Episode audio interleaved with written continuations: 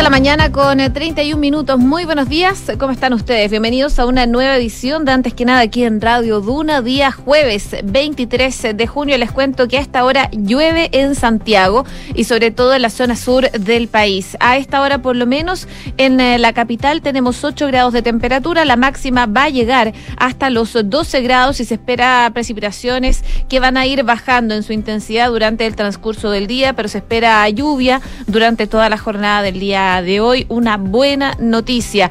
Algo que está ocurriendo también en Viña del Mar y Valparaíso, donde nos pueden escuchar en el 104.1 a esta hora 12 grados. La máxima va a llegar hasta los 14 y se esperan precipitaciones incluso con tormenta eléctrica. Eso sí, durante la noche la Dirección Meteorológica de Chile emitió una alerta de fuertes vientos para el litoral de tres regiones del país. Estas corresponden a Valparaíso, O'Higgins y el Maule, para que lo tengan en consideración. La entidad que la intensidad estimada de viento en la zona será entre 70 y 90 kilómetros por hora y que el fenómeno estará vigente desde la noche eh, del miércoles, eh, que ya recién pasó, hasta la mañana del día de hoy. De todas maneras, este fenómeno meteorológico provocó ya fuertes marejadas en el litoral de la región de Valparaíso, donde los vientos alcanzaron los 80 kilómetros por hora, según la Dirección Meteorológica de la Armada. A eso de la una de la mañana se registró el pic de oleaje que generó el sobrepaso de las olas de los paseos costeros. Los vientos generados eh, generaron voladuras de techo caídas de árboles en el sector de Laguna Verde, sobre todo incluso se derrumbó la fachada de una vivienda en el Cerro Mariposa. La Capitanía del Puerto de Valparaíso tomó algunas medidas adicionales para resguardar la ciudad, a la ciudadanía, eh, por ejemplo, cerrar el puerto de Valparaíso para embarcaciones menores, va a prohibir el atraque y... Eh, cualquier tipo de nave a cautelar una dotación mínima de grupo de voluntarios de botes salvavidas para que estén disponibles ante cualquier emergencia. Es parte entonces de lo que se ha visto, sobre todo durante la madrugada, con este temporal, sobre todo en Valparaíso, donde se registraron vientos de 80 kilómetros por hora y que generaron incluso el derrumbe de una fachada. Y seguimos revisando el pronóstico del tiempo. Más al sur, en Concepción, 10 grados, máxima de 13, también precipitaciones y viento. Donde no cae agua a esta hora es en Puerto Montt, menos 4 grados de temperatura, no cae agua, pero hace bastante frío. La máxima va a llegar hasta los 9. Se espera que esté nublado principalmente durante la mañana con neblina, pero va a ir variando despejado durante el transcurso de la tarde. La lluvia volvería recién a Puerto Montt y los alrededores a eso de el lunes, según lo que nos indica el pronóstico extendido de la Dirección Meteorológica de Chile. 6 con 34, hacemos un resumen de las principales informaciones que están ocurriendo en Chile y el mundo en los titulares.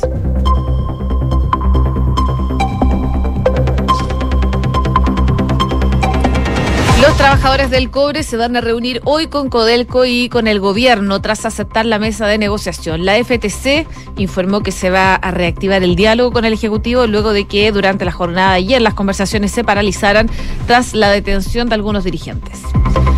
Al menos 14 estudiantes y 7 funcionarios presentaron síntomas de intoxicación en la escuela de Quintero. La escuela hizo un llamado a los padres y apoderados a retirar a los estudiantes, indicando que las clases se suspendían, pero eh, con una medida preventiva, al tener estudiantes con síntomas, que son vómitos, dolor de cabeza principalmente.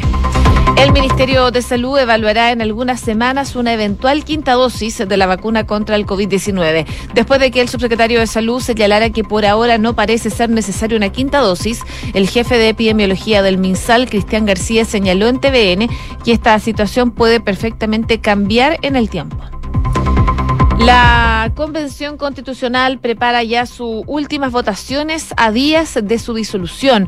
Hoy se va a definir si el borrador de la Carta Magna va a tener un texto introductorio y entre el viernes y el sábado los convencionales darán sus discursos finales en el Pleno.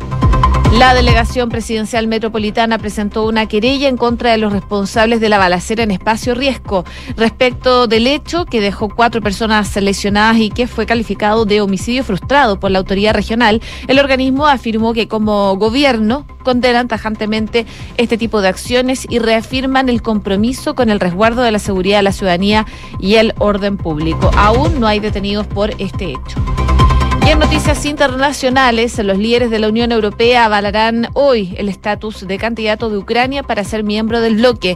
Los 27 otorgarán también la categoría a Moldavia. Mientras tanto, Georgia quedaría aún en espera hasta que aplique algunas reformas pedidas, digo, por el grupo de Bruselas para poder avanzar en este proceso. Y el gobierno de Ecuador no aceptó las condiciones de los indígenas para suspender las protestas. El presidente Guillermo Lazo, en tanto, expresó que está dispuesto a acudir a una eventual negociación en cualquier fecha, lugar, hora, con los mediadores que se designen a fin de llegar a un consenso y terminar con las violentas protestas que se han prolongado ya por más de 10 días. Y en Estados Unidos, Joe Biden propuso suspender el impuesto sobre la gasolina durante tres meses. El precio promedio del galón de la gasolina alcanzó el nivel récord de 5 dólares frente a unos 3 dólares de hace un año. 6,37. Comenzamos la mañana informados en Antes que nada con Josefina Stavrakopoulos.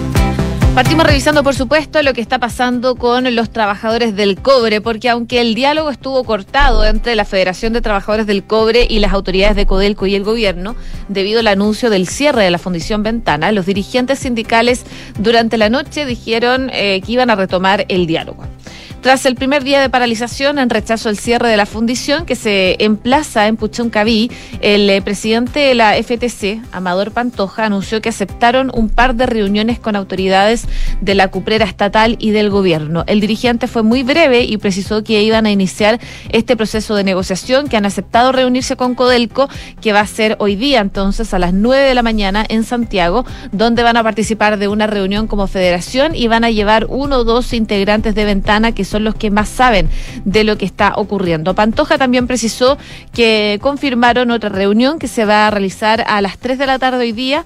Esta cita se va a efectuar en La Moneda, eh, donde el gobierno estará representado por los ministros, el secretario general de la presidencia, Giorgio Jackson, de Minería, Marcela Hernando, y los directivos de Codelco y Enami, además de un grupo de dirigentes de la FTC y de la Fundición Ventana. De todas maneras, bloqueos en acceso eh, de las diversas divisiones de Codelco con barricadas se generaron durante la jornada del día de ayer, principalmente por el cierre progresivo de la fundición que decidió el eh, directorio de la Cuprera Estatal el viernes pasado, una medida que la mesa, dirigida por Máximo Pacheco, justificó para poder contribuir al bien común de proteger el entorno de Puchuncaví Quintero y también la salud de los habitantes. La tensión entre trabajadores y la empresa aumentó durante la jornada y la empresa acusó que una reunión programada por la tarde en la región de Valparaíso entre el presidente ejecutivo y los dirigentes de la FTC no se realizó por inasistencias de estos últimos.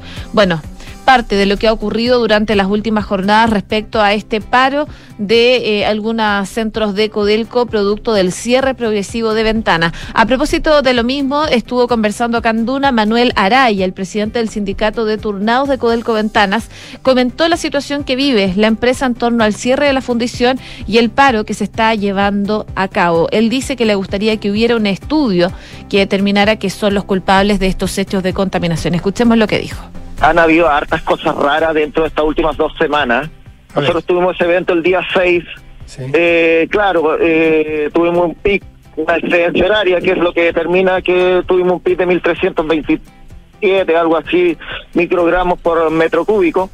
Y la verdad que, eh, el, bueno, en la mañana todos saben, salieron niños intoxicados o con problemas en, en los colegios de Quintero y bueno, eso nadie lo quiere, nosotros estamos conscientes que eso no se puede permitir. Pero así todo nosotros eh, seguimos eh, diciendo que nosotros no somos los culpables. Ahora, a nosotros nos gustaría que hubiera algún estudio o algo que determinara que nosotros somos los culpables. Sabemos que emitimos contaminantes, pero lo que emitimos nosotros no es lo que está afectando a los colegios de Quintero. Esa es nuestra, es nuestra versión.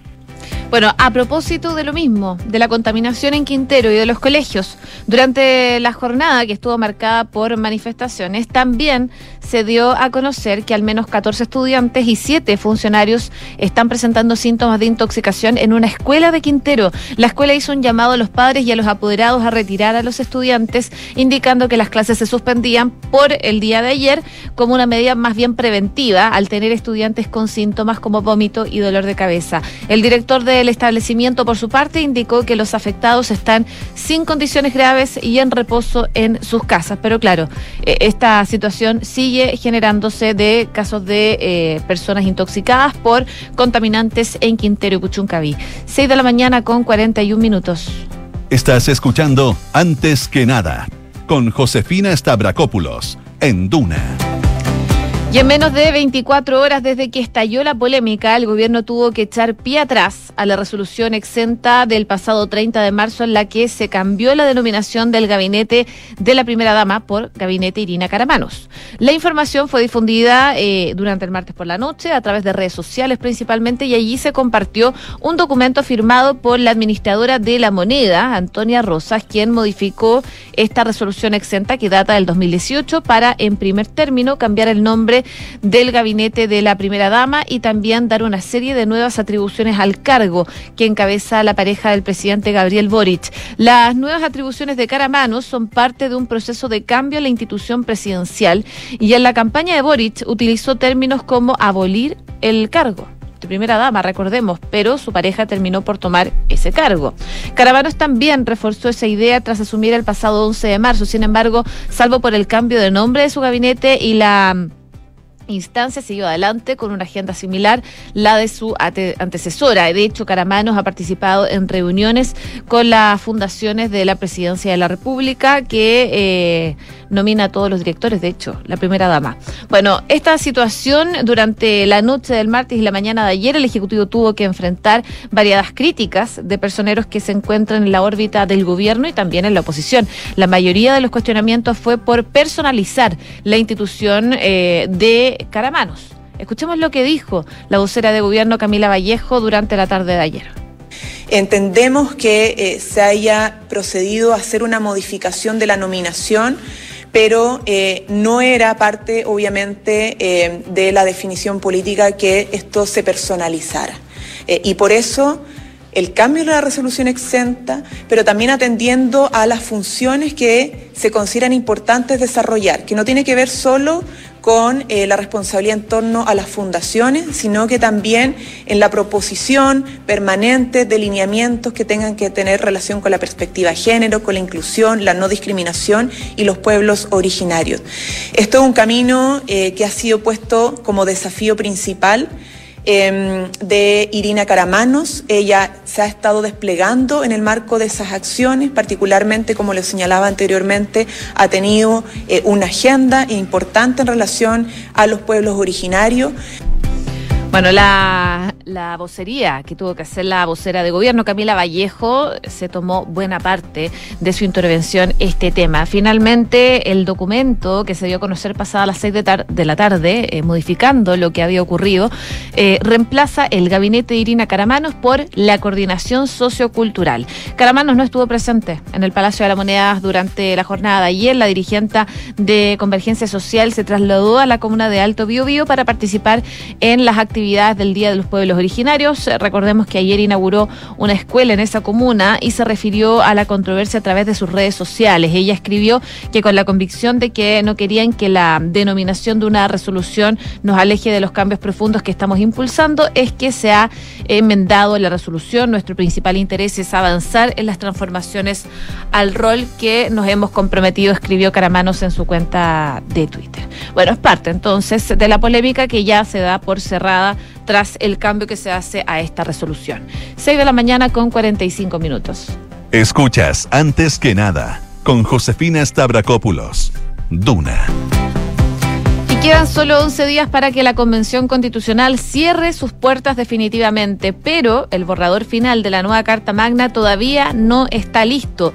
Y en estos últimos días falta votar el preámbulo y también las correcciones que hizo la Comisión de Armonización sobre el texto final. Lo primero ocurrirá el jueves, hoy día, con la votación de, los cuatro párrafos introductorios del cuerpo de la Constitución que fueron redactados en base a un consenso que incluyó a convencionales desde la Coordinadora Plurinacional hasta Renovación Nacional. Desde las nueve y media entonces está convocada esta sesión para estos efectos y el texto se podrá votar por separado, lo que podría derivar en que solo se apruebe por partes y no como un todo De hecho, está en duda que se apruebe cualquier parte de la propuesta. El viernes también será un momento clave en el proceso. Para ese día está programada la sesión en que eh, iniciará el debate del informe que emitió la Comisión de Armonización con las correcciones para mejorar la coherencia y la consistencia de la Carta Magna. Aquel debate será el último y podrá extenderse incluso hasta el sábado 25. Según determinó la mesa directiva eh, para esta sesión, cada convencional podrá usar la palabra por hasta seis minutos y tendrá la posibilidad de referirse por última vez a todos los contenidos del proyecto de la nueva constitución.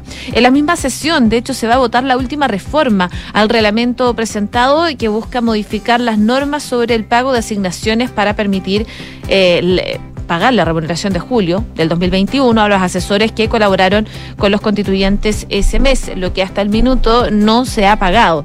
Y el martes 28 Luego del feriado de la próxima semana se va a iniciar la votación de las indicaciones propuestas por la Comisión de Armonización. Entre estas se encuentran las modificaciones al artículo que plantea el consentimiento de los pueblos originarios en el marco de la entidad territorial y el quórum permanente de reforma constitucional fijado por cuatro séptimos.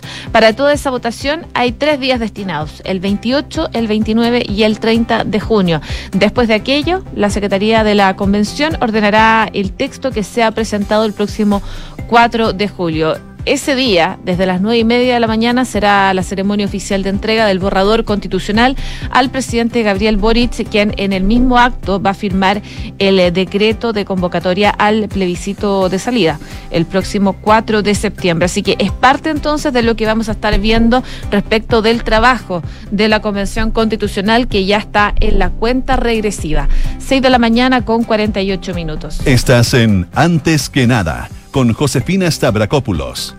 Duna 89.7. Y finalmente la delegación presidencial de la región metropolitana anunció por medio de sus atribuciones que presentó una querella criminal por el delito de homicidio frustrado reiterado contra todos quienes resultan responsables como autores, cómplices o encubridores de la balacera que ocurrió en eh, Espacio Resco. Según los antecedentes, el hecho ocurrió cerca de las 5 de la mañana del lunes mientras se desarrollaba la fiesta Nikita Wild, con cerca de 1.200 personas al interior del recinto en la comuna de Huechuraba.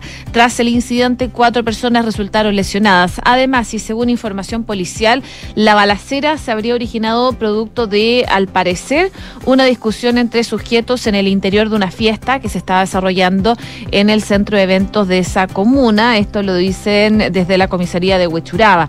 Y bueno, eh, en relación a este suceso que fue calificado de homicidio frustrado es que la delegación presidencial de la región metropolitana expresó que como gobierno condenaban tajantemente este tipo de acciones y reafirman, dice, el compromiso del resguardo en la seguridad ciudadana y el orden público. Hasta ahora no hay detenidos por este hecho y Carabineros sigue trabajando con eh, los organismos especializados para dar con estos responsables. 6 con 49. Estás escuchando Antes que nada con Josefina Stavrakopoulos en Duna. Ya noticias internacionales, nos vamos a Estados Unidos porque allá también están sufriendo con el precio de las gasolinas. Si hace un año el precio estaba a 3 dólares el galón, ahora está a 5. Y por lo mismo, el mandatario Joe Biden eh, defendió su estrategia ante los precios récord de la gasolina, que implica suspender por tres meses un impuesto federal sobre los precios de eh, este mm, del, del combustible, que se han disparado y molestan a los estadounidenses a pocos meses de las elecciones legislativas de mitad de mandato. Bueno, según lo que decía el presidente desde la Casa Blanca, eh, es que suspendiendo durante 90 días el impuesto federal sobre la gasolina de 18 centavos eh, por galón 3,78 litros, podemos hacer bajar el precio y aliviar un poco a las familias. Y esto lo hizo al pedirle al Congreso que adopte esta medida fiscal cuya eficacia es puesta en duda de todas maneras. Lo que explicaba también es que se que esta suspensión de impuestos no resolverá por sí sola el problema que eso dará un poco de aire a las familias, añadió el, presidente Joe Biden. No es el momento de beneficiarse, lanzó además eh, los distribuidores a quienes se pidió eh, repercutir sobre el precio hasta el último centavo de una eventual rebaja impositiva. El mandatario demócrata también llamó a los gigantes productores de hidrocarburos con los cuales tiene relaciones tensas a que aumenten su capacidad de refinado y a seguir las fluctuaciones de los precios del crudo también a la baja y no solo cuando suben. El precio promedio del galón de gasolina, como les comentaba, alcanzó el récord de 5 dólares frente a los 3 dólares que estaba hace un año atrás. El repunte está repercutiendo en la economía nacional, arrastrando el índice de aprobación del presidente también, eh, que se ubica por debajo del 40%. La suspensión de este impuesto federal de 18 centavos, junto con el impuesto sobre el diésel de 24 centavos por galón durante la temporada de viajes de verano boreal, costaría unos 10 mil millones de dólares al Fondo de Infraestructura de las Carreteras, normalmente financiado por estos gravámenes. La administración asegura que otros ingresos pueden compensar ese recorte de ingresos y además la Casa Blanca pide a los estados suprimir temporalmente los gravámenes y proporcionar mecanismos de compensación a los automovilistas. Varios estados ya lo han hecho, como Connecticut y, y Nueva York. En promedio, los estados cobran 30 céntimos en impuestos por galón de gasolina.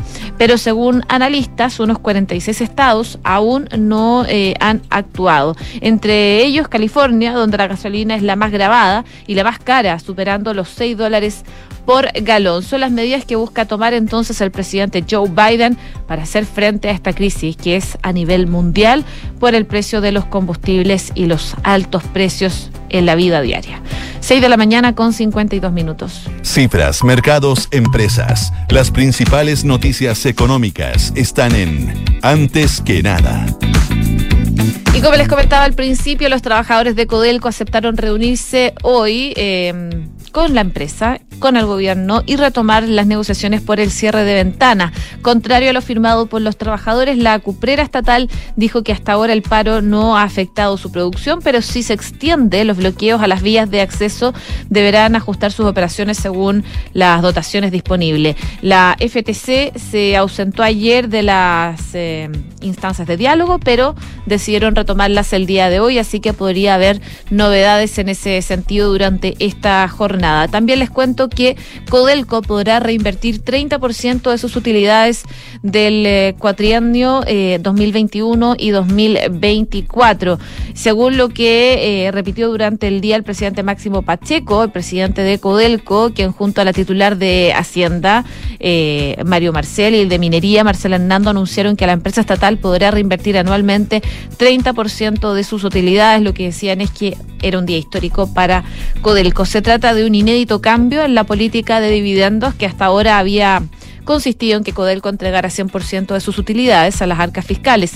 Este plan de reinversión de utilidades permitirá a las compañías fortalecer su balance financiero, reduciendo la necesidad de incrementar la deuda, según lo que dijeron las autoridades. Una mejor gestión financiera de la empresa se va a traducir en mayores aportes para el Estado y a partir de proyectos medioambientalmente sustentables, según lo que dijeron las autoridades respecto a lo que está ocurriendo con Codelco, que no solo se habla de las manifestaciones de esta paralización, también de esta reinversión de la empresa estatal en un 30% de sus utilidades. Parte entonces de las informaciones que se están dando a conocer en el ámbito económico y que también dan cuenta, por supuesto, de cómo se va moviendo el cobre y cómo se va moviendo el dólar. La inflación y el riesgo de una recesión a nivel global sigue impactando en el precio de las materias primas e impulsando el dólar a medida que los inversionistas se alejan de activos de riesgo buscando refugio. De hecho, en la jornada de ayer, las preocupaciones respecto de que nuevos aumentos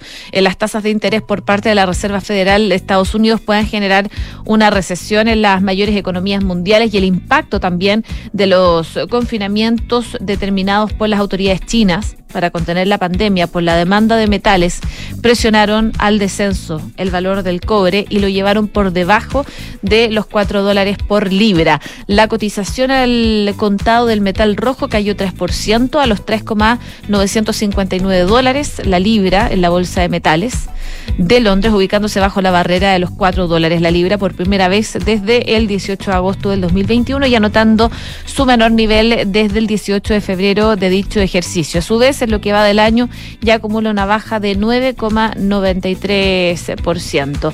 Parte entonces de lo que se vio durante la jornada del día de ayer, el dólar también se vio subir considerablemente. Cerró las operaciones en 888 pesos el día de ayer, ya acercándose a la barrera de los 900. 6 de la mañana con 56 minutos.